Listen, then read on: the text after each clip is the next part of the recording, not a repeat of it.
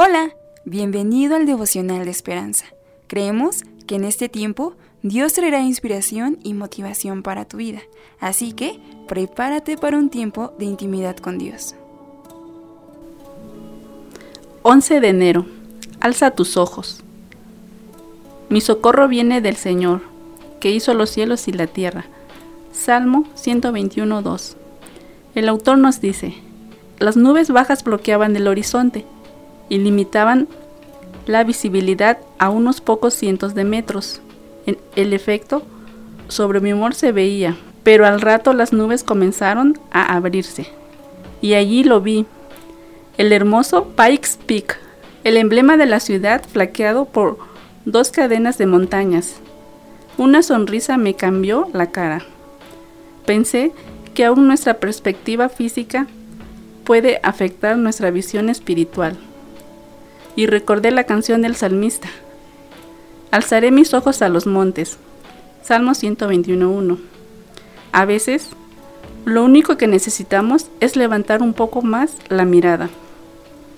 El salmista se preguntaba, ¿de dónde vendría su socorro? Tal vez por los montes en Israel estaban marcados con altares a dioses paganos y solían contener ladrones.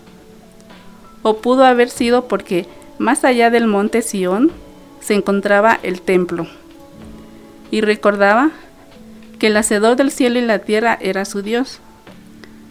Sea como sea, para adorar debemos mirar hacia arriba, elevar nuestros ojos por encima de las circunstancias, los problemas y pruebas y las promesas falsas de los dioses falsos de nuestra era.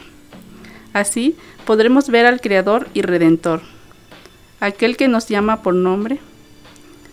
El Señor es quien guardará tu salida y tu entrada, hoy y siempre. El devocional de hoy nos recuerda que siempre podemos contar con la ayuda de Dios. Él es nuestro protector y nuestro salvador, y nunca nos abandonará. Señor, gracias por ser nuestro Creador y protector. Ayúdanos a que podamos alzar los ojos para poder verte y confiar en ti. En el nombre de Jesús. Amén. Esperamos que hayas pasado un tiempo agradable bajo el propósito de Dios.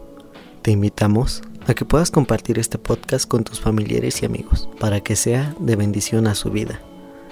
Puedes seguirnos en Facebook, Instagram, YouTube y Spotify como Esperanza Tolcayuca. Hasta mañana.